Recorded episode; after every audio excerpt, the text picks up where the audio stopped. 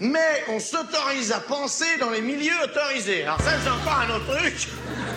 Les milieux autorisés, vous y êtes pas, vous. hein.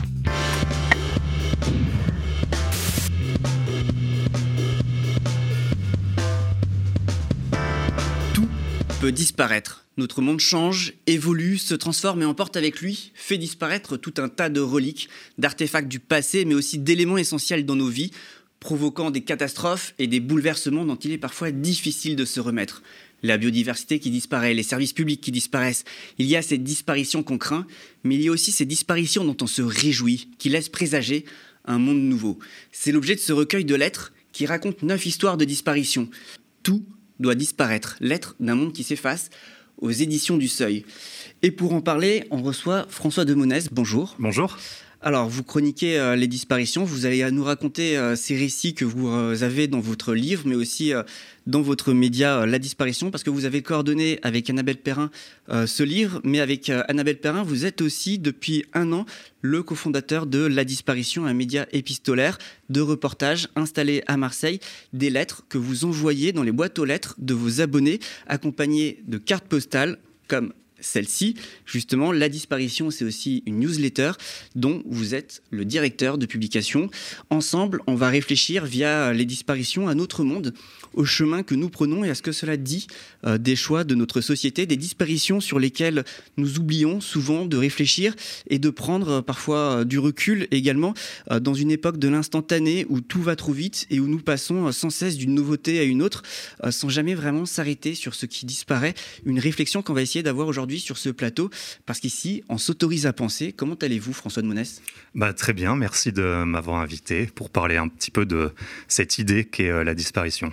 Alors pourquoi chroniquer euh, les disparitions à travers euh, ces histoires, ces disparitions vous, posez un regard sur, euh, sur ce monde, une photographie sur euh, notre monde, un monde qui euh, peut-être disparaît, peut-être qui se meurt. Vous qui observez les disparitions, est-ce que le monde s'efface, François de Monès En tout cas, ce qui est certain, c'est que des choses disparaissent quotidiennement autour de nous, et ces disparitions sont un peu faites à bas bruit, c'est-à-dire que une fois que, que les choses ont disparu, elles ont disparu pour toujours, et on s'en est peut-être parfois pas rendu compte.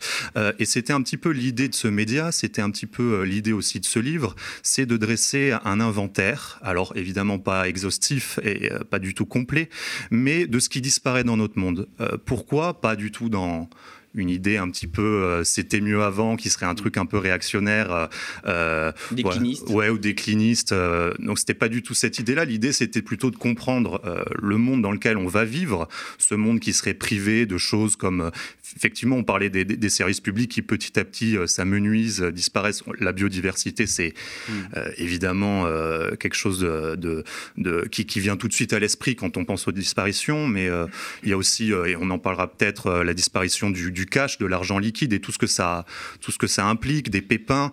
Et donc La disparition de la honte. la disparition de la honte, alors ça c'est une lettre euh, plus particulièrement sur l'avortement, Mm. mais l'idée c'est voilà de, de dresser cet inventaire pour faire aussi de la disparition euh, euh, une idée un petit peu plus politique euh, et s'interroger collectivement est-ce qu'on a vraiment envie que ces choses-là disparaissent?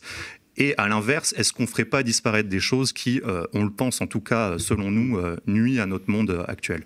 Cette idée, elle vous est venue euh, pendant le confinement euh, d'un constat que du jour au lendemain, on peut voir ce qui structure notre quotidien disparaître sans brancher. C'est peut-être ça aussi qui vous a fait tiquer, c'est que euh, on accepte docilement d'en être privé brutalement. Ouais, en fait, l'idée du média est née, euh, est née pendant le confinement, euh, quand on s'est aperçu que tout d'un coup, par décision d'un gouvernement, euh, les circonstances étaient évidemment exceptionnelles et euh, on remet pas ça en cause, mais euh, par décision du gouvernement, on s'est vu privé de la, la liberté de nous déplacer librement, l'attestation de déplacement, tout ça contrôlé par la Mm. police, etc., dans un périmètre restreint autour de notre domicile.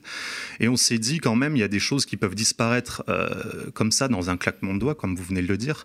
Euh, et personne ne bronche. Mm. Euh, alors là, peut-être que eff- effectivement les circonstances voulaient que, euh, mais ça nous a quand même fait réfléchir. Et on s'est aperçu en partant de là que ces disparitions étaient absolument partout autour de nous. Euh, tout ce qu'on a, tout ce qu'on a déjà évoqué comme comme thématique. Et c'est à partir de là qu'on s'est dit, euh, il faudrait que quelqu'un fasse ce travail-là, cet mm. inventaire-là, euh, qui est pas juste un inventaire, parce qu'il y a une réflection presque philosophique bien sûr. derrière. Oui, ouais, ouais, bien sûr. derrière toutes ces disparitions, on, s'interroge collectivement sur la valeur des choses qui disparaissent et surtout, on raconte des gens, des personnes qui luttent qui, sont, qui se tiennent debout face à ces disparitions, euh, qui, ou alors œuvrent pour euh, qu'elles adviennent. Et à travers ça, on essaye de, si vous voulez, euh, repolitiser cette question-là. Hmm. De, de, de, de, la disparition afin de dire attention, attention, hmm. une fois que ce sera trop tard, une fois que ce sera parti, on parle des, services publics, une fois qu'on les aura totalement démantelés mm. et qu'on aura euh, tout, euh, tout versé au privé, il euh, n'y a pas de machine arrière. Et donc observer ces disparitions nous donne finalement des clés de compréhension sur notre environnement, notre monde, notre société actuelle? Oui, c'est un peu, c'est un peu l'idée. À travers toutes ces thématiques, en fait, on parle évidemment, on part de la disparition pour parler de bien autre chose et pour parler de, choses bien plus euh, ancrées dans notre société, dans notre monde. Quand on, raconte, là, notre, prochaine lettre qui n'est pas dans le livre, mais qui raconte euh, la disparition d'un service de, psychiatrie euh, dans le Jura, finalement, c'est tout un système aussi qui, se dessine à travers, cette disparition. C'est tout un abandon de l'État et un désengagement de l'État de la psychiatrie en règle générale, mais aussi finalement de la médecine publique. Et dans toutes nos lettres, c'est un petit peu euh, ce qu'on ce qu'on essaye de rechercher, c'est-à-dire qu'on part d'une disparition qui peut être euh, très euh, précise, entre guillemets, la disparition d'un arbre au large du Yémen mm. sur une île qui s'appelle Socotra, qui est un texte qui est écrit par, par Quentin Muller voilà, on peut se dire, bon, c'est un petit peu anecdotique de raconter la disparition d'un arbre. Mais en fait, tout ce que ça veut dire derrière, c'est évidemment des questions d'écologie euh, mm. qui, se cache derrière, mais pas que. C'est aussi les populations qui vivent sur cette île et qui, euh, petit à petit, à cause du réchauffement climatique, euh, ne mm. trouvent plus suffisamment de, pâture pour leurs bêtes. Et donc, les bêtes vont manger les pousses de ces, de ces, de ces arbres, de ces arbres dragons. Donc, c'est tout un système, en fait, qui se dessine. Mm. et c'est un petit peu ça ce qui nous intéressait, c'était de partir un petit peu du particulier, de, la, de, rentrer avec un prisme qui est la disparition de quelque chose pour raconter un petit peu le le monde euh, dans lequel nous vivons et dans lequel on s'apprête à vivre. Puis c'est pas juste un arbre, c'est une espèce endémique, c'est un patrimoine aussi euh, pour euh, les habitants localement, c'est quelque chose aussi qui structure leur vie quoi. Oui, c'est un arbre aussi qui est euh, qui est empreint de légende. Euh, on, l'appelle l'arbre dragon parce qu'il a une sève rouge. Alors il y a plein de mythes qui se qui sont qui, qui tournent autour de cet arbre. Euh, mais oui, ça a évidemment une valeur patrimoniale, ça a une valeur oui de subsistance aussi parce que c'est des zones d'ombre qui abritent qui abritent des espèces d'oiseaux qui viennent s'y loger, etc. Donc voilà, c'est à travers tout ça, on essaye de raconter une histoire qui est plus grande que cet mm. arbre et plus grande que, que, cette disparition-là. D'ailleurs, vous aussi, euh, vous êtes confronté dans votre activité euh, à ces disparitions en tant que euh, média qui distribue dans nos boîtes aux lettres. Je pense notamment à la disparition de la presse papier, mais surtout à la disparition des services publics de proximité dans la poste qui vous est essentielle. oui, on, on rogne, on rogne de plus en plus euh, euh, tous les budgets, puis on, automatise la, façon dont les tournées sont faites par les, par les postiers, euh, on demande de plus en plus de rentabilité. Aujourd'hui, il y a des expérimentations qui sont menées, notamment à Marseille, dans des rues où le postier ou la postière ne passera plus tous les jours pour, pour distribuer le courrier. Donc petit à petit, on voit très bien qu'il y a un, détachement de la poste de son service universel postal. C'est un petit peu le service public que la Poste est tenue euh, de, de, de, fournir euh, aux Français. Euh, et petit à petit, on, on rogne là-dessus parce qu'évidemment, c'est plus rentable. Et tout est une question de rentabilité aujourd'hui. donc, qu'est-ce qui est rentable? C'est le colis et c'est la banque, les assurances, le téléphone, etc. que, que, propose la, Poste. Mais le courrier, c'est plus du tout rentable. D'ailleurs, très vite dans cette interview, vous nous avez dit que finalement, toutes ces disparitions sont très politiques. Alors, du coup, est-ce que parfois raconter ce qui disparaît est-ce que ce serait aussi euh, d'une certaine façon euh, résister, parler de la fin euh, de la grève par exemple des dockers à Dunkerque ou des arbres à Lagos? Est-ce que ce serait aussi résister contre un monde qui nous assigne parfois au silence? Notamment, qui nous demandent d'accepter des disparitions comme si elles étaient invisibles, inévitables, évidentes, comme si c'était ça le progrès. C'est une façon de résister dans le hmm. sens où, comme, comme, comme on a pu le dire, une fois que c'est passé, c'est passé. Et alors, vous parliez de la, la, grève à Dunkerque, en fait, ça part, c'est ça aussi qui est, qui est très intéressant dans, dans, ce papier. Donc, c'est la disparition de la grève chez les dockers de Dunkerque, qui part en fait de la disparition d'un bâtiment. Euh, qui est le bureau central de la main-d'œuvre. Alors, le bureau central de main-d'œuvre, il y en avait partout dans tous les ports euh, français. Et en fait, c'était des bâtiments où les dockers, tous les matins, allaient trouver leur travail. Euh, quand il y avait du boulot, on leur filait du boulot. Quand il n'y avait pas de travail, ils étaient payés quand même. Donc c'était intérimaire finalement. Ouais, voilà. Et tout ça a été interdit petit à petit, voilà. Et donc ces BCMO ont dû fermer parce qu'ils n'avaient plus d'utilité. À Dunkerque, c'était un bâtiment d'architecture brutale, un truc magnifique. Mm tout en béton euh, qu'on aurait pu euh, tout à fait euh, rénover pour en faire autre chose, etc. Mais non, la, mairie s'est acharnée pour détruire ce bâtiment. Parce qu'il représentait quelque chose. Voilà, parce qu'il représentait le passé communiste de, la ville, parce qu'il représentait ce syndicalisme qui était indomptable et qu'on voulait absolument effacer. Avec la CGT et Voilà, alors en fait, il y a eu une, une sorte de, de de scission, pas, pas une sorte, c'est une scission euh, dans le syndicat hégémonique qui était la CGT euh, chez les Docker. Et en fait, euh, le, fils, je crois que c'est le fils de, de, la grande figure de la CGT à Dunkerque qui a, qui a créé un autre syndicat. qui est en fait un syndicat qui a été et qui est toujours plus ou moins un féodé au patron, euh, plus ou moins un féodé aussi à la, à la mairie, etc. et donc, affilié à la CFDT, vous racontez Oui, voilà. Et en fait, ce syndicat se vante qu'il n'y a pas eu de grève à Dunkerque depuis 30 ans, depuis la mmh. disparition de ce, de, de, de, ce bâtiment et même avant. Et ce qui, aurait, ce qui leur aurait permis de récupérer des parts de marché, notamment toutes les bananes que l'on mange en mmh. France passent par là. Et c'est absolument délirant parce que, donc, à Dunkerque, il y a un festival de la banane chaque année euh, qui reprend un imaginaire hyper euh, particulier Colonial. Euh, ouais, et, et, donc en fait, on, se retrouve à, partir de la disparition de ce bâtiment, à partir de la disparition de ce BCMO et de l'acharnement vraiment euh, de la ville détruire euh, à coup de, dynamite ce bâtiment énorme. Il a fallu, je sais plus, un mois, je crois, pour le détruire. Enfin, c'était un travail colossal. On se retrouve à ce qu'il n'y ait plus de grève à Dunkerque et, et en fait une sorte de, oui, de, syndicalisme qui, qui n'entretient aucun rapport de force, qui est toujours dans la négociation, entre guillemets, mais bon, on sait bien où ça mène. Il faut quand même noter que pour la réforme des retraites, euh, il y a eu grève. Est-ce que c'est euh, peut-être ce que euh, l'autrice écologiste Corinne Morel d'Arleux appelle la dignité du présent? Oui, c'est un peu ça, si vous voulez, ce qu'on essaye de faire, et, à travers ces disparitions, c'est toujours raconter parce qu'il y a évidemment des forces qui essayent de faire disparaître ces choses-là, que ce soit euh, comme pour le BCMO euh, très affirmé, très euh, assumé, quoi. C'est-à-dire que la mairie a voulu complètement détruire ça et elle l'assumait. Elle a mm. dit, le, les, les, les, les, politiciens assumaient totalement qu'il fallait faire disparaître le passé rouge de la ville. Voilà. Donc ça, c'était. Mais il y a, y, a, y a, aussi beaucoup de, choses qui se passent, euh, oui, comme, comme on le disait, à bas bruit ou, euh, ou petit à petit euh, sans qu'on s'en rende vraiment compte. Mais il y a toujours des gens qui luttent et qui sont eux investis d'une cause. Et je pense notamment à un texte qui est, qui est, dans le recueil, qui est un texte de, dont c'est la carte postale justement euh, que vous montriez tout à l'heure, euh, qui est un texte sur la, disparition euh, des arbres à Lagos au Nigeria, qui est écrit par Sophie Bouillon, qui en fait raconte beaucoup plus que la disparition des arbres, c'est-à-dire raconte la disparition de l'espace à Lagos, qui est une ville qui fait 20 millions, mmh. peut-être 30 millions d'habitants, personne ou 23. Voilà, Accaparé par les promoteurs. Ouais, voilà, toute la ville est accaparée par les promoteurs immobiliers. Euh, il n'y a plus d'espace. Tout le monde vit euh, regroupé mm. dans, des, dans des petits endroits. Tout est utilisé. Elle décrit la moindre bouche d'aération est utilisée pour faire euh, sécher du linge ou peu importe. Mm. Donc il n'y a plus d'espace là-dedans.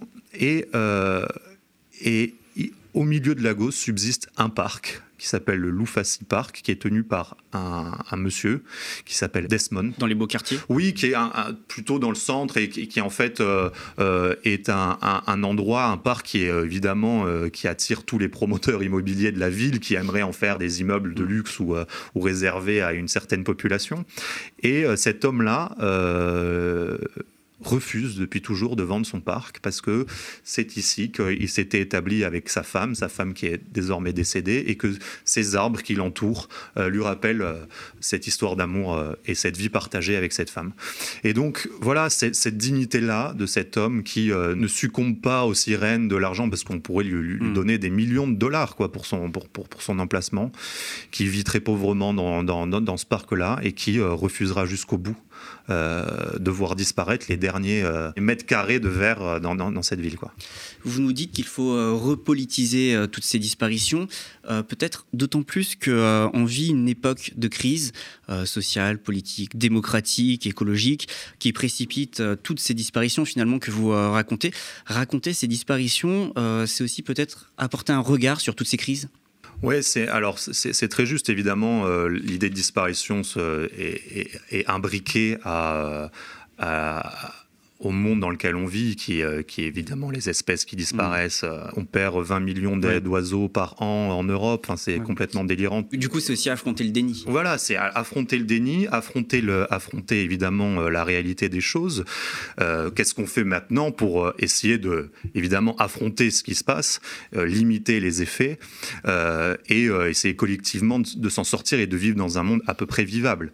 Mais il y a des points de bascule quand même parfois. Après, il y a des points de bascule. L'écologie notamment. Oui, complètement. Après, euh, on sait qu'à partir de tant de degrés, il y a quelque chose qui, se casse et qui ne peut. Euh, hmm. En tout cas, on ne peut pas déjà revenir en arrière. C'est pas, il n'y a pas de, il a pas de retour en arrière possible. C'est l'histoire de toutes ces disparitions, c'est aussi ça. C'est-à-dire que il n'y a pas de retour en arrière. En revanche, euh, on peut, tant qu'on est là, lutter pour essayer de ralentir la course, ou en tout, et essayer de, d'inverser des, des, des, des, tendances qui, sont, qui nous mènent droit dans le mur. Hmm. Oui, c'est-à-dire qu'il faut nous mettre aussi face à nos responsabilités. Vous, vous parlez de cette étude récente par exemple, qui nous apprend que 20 euh, millions d'oiseaux disparaissent euh, chaque année. Euh, pourtant, cette disparition, je veux dire, on l'apprend pas, on la découvre pas avec cette étude. Finalement, c'était une disparition annoncée de longue date.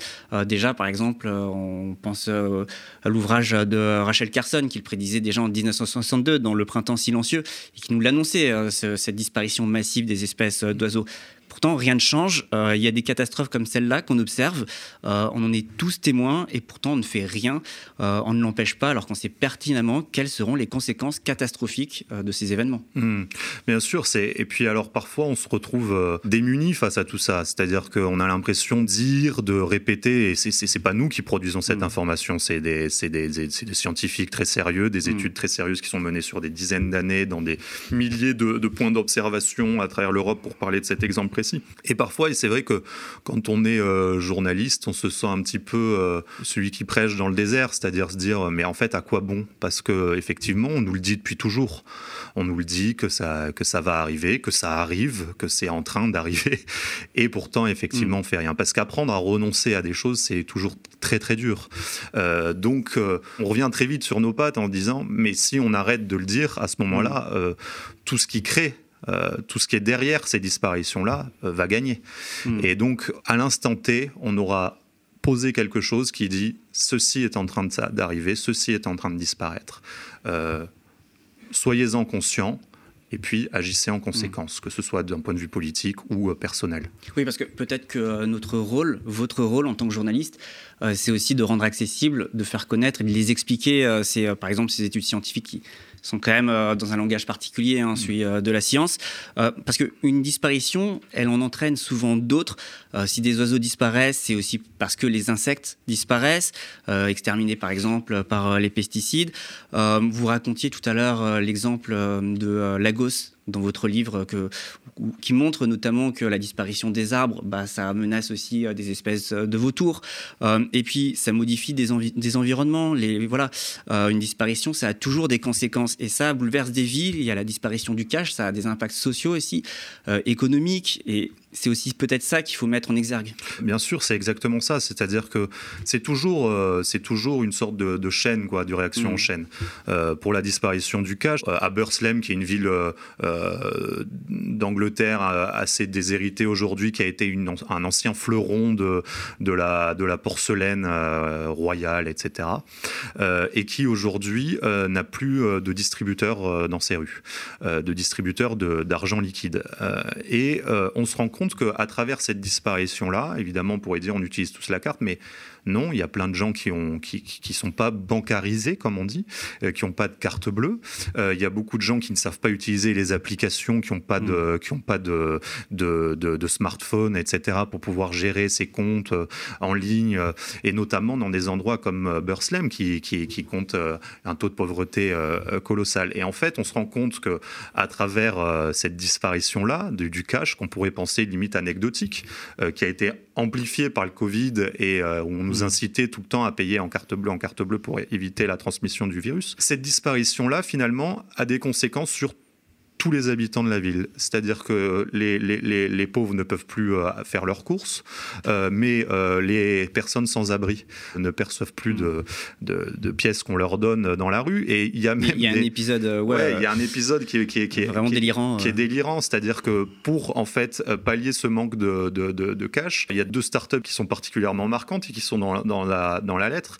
Une première qui a l'idée de faire une application où on commanderait de l'argent liquide qui serait livré chez euh, la l'épicière de la du, coin euh, et on irait rechercher enfin un truc complètement délirant c'est-à-dire euh, on réinvente le distributeur d'argent liquide mais à travers une application. Et la deuxième la deuxième idée qui celle-là est encore plus terrifiante c'est-à-dire que c'est des jeunes gens qui ont eu l'idée de d'accrocher des des QR codes euh, mm. à, aux personnes sans abri et euh, les passants peuvent scanner ce QR code pour leur donner mm. euh, un pound ou deux pounds et surtout ce qu'il y a de fou c'est que cet argent là il ne pourra pas être dépensé librement mm. par les personnes sans abri on il hallucine est... complètement en ouais, cette séquence il est, il est, il est tracé c'est à dire qu'il ne pourra pas acheter de l'alcool il ne pourra pas acheter je sais pas, des, cigarettes, cigarettes, voilà et en fait c'est tout ce, tout, tout, toute cette idéologie et là on renvoie notamment notamment à, un livre qui est passionnant qui s'appelle euh, euh, Où va l'argent des pauvres, euh, qui est écrit par Denis Colombi, qui, s'interroge sur cette question notamment du marquage de l'argent. C'est-à-dire que quand l'argent que l'on reçoit de l'assistance publique, aujourd'hui on, a des grands débats sur le RSA, etc., finalement cet argent qui est censé relever de l'ordre du don, de quelque chose de, de, on vous donne quelque chose et vous en faites ce que vous voulez, cet argent est marqué de par sa provenance. Comme c'est de l'argent euh, de l'assistance publique, les pauvres n'ont pas le droit de le dépenser euh, comme ils le souhaitent. Euh, on a toujours ces débats en permanence qui reviennent. Et en fait, c'est toujours pareil. C'est-à-dire qu'on oublie que le, la, principale raison de la pauvreté, c'est que les pauvres n'ont pas d'argent. C'est pas le fait de, d'une mauvaise utilisation. On, on, présume que les pauvres auraient une mauvaise utilisation de l'argent et c'est pour ça qu'ils seraient pauvres. Mais en fait, pas du tout. Ils sont pauvres parce qu'ils n'ont pas d'argent.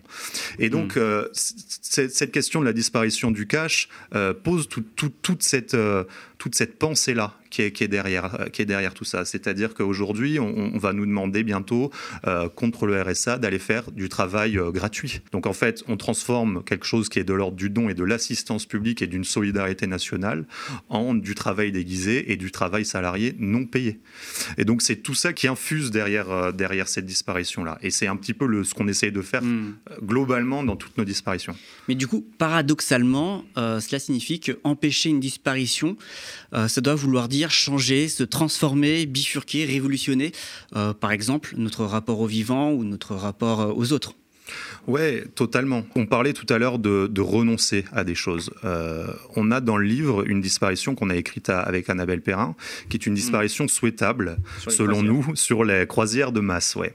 on le livre commence avec oh, Le livre commence là-dessus, ouais. J'ai embarqué sur, sur un, un paquebot de croisière de 320 mètres de long, euh, avec 5500 euh, passagers, 1500 membres d'équipage, un truc de, qui hmm. faisait 70 mètres de haut, enfin un truc Une ville sur la mer. délirant. Ouais.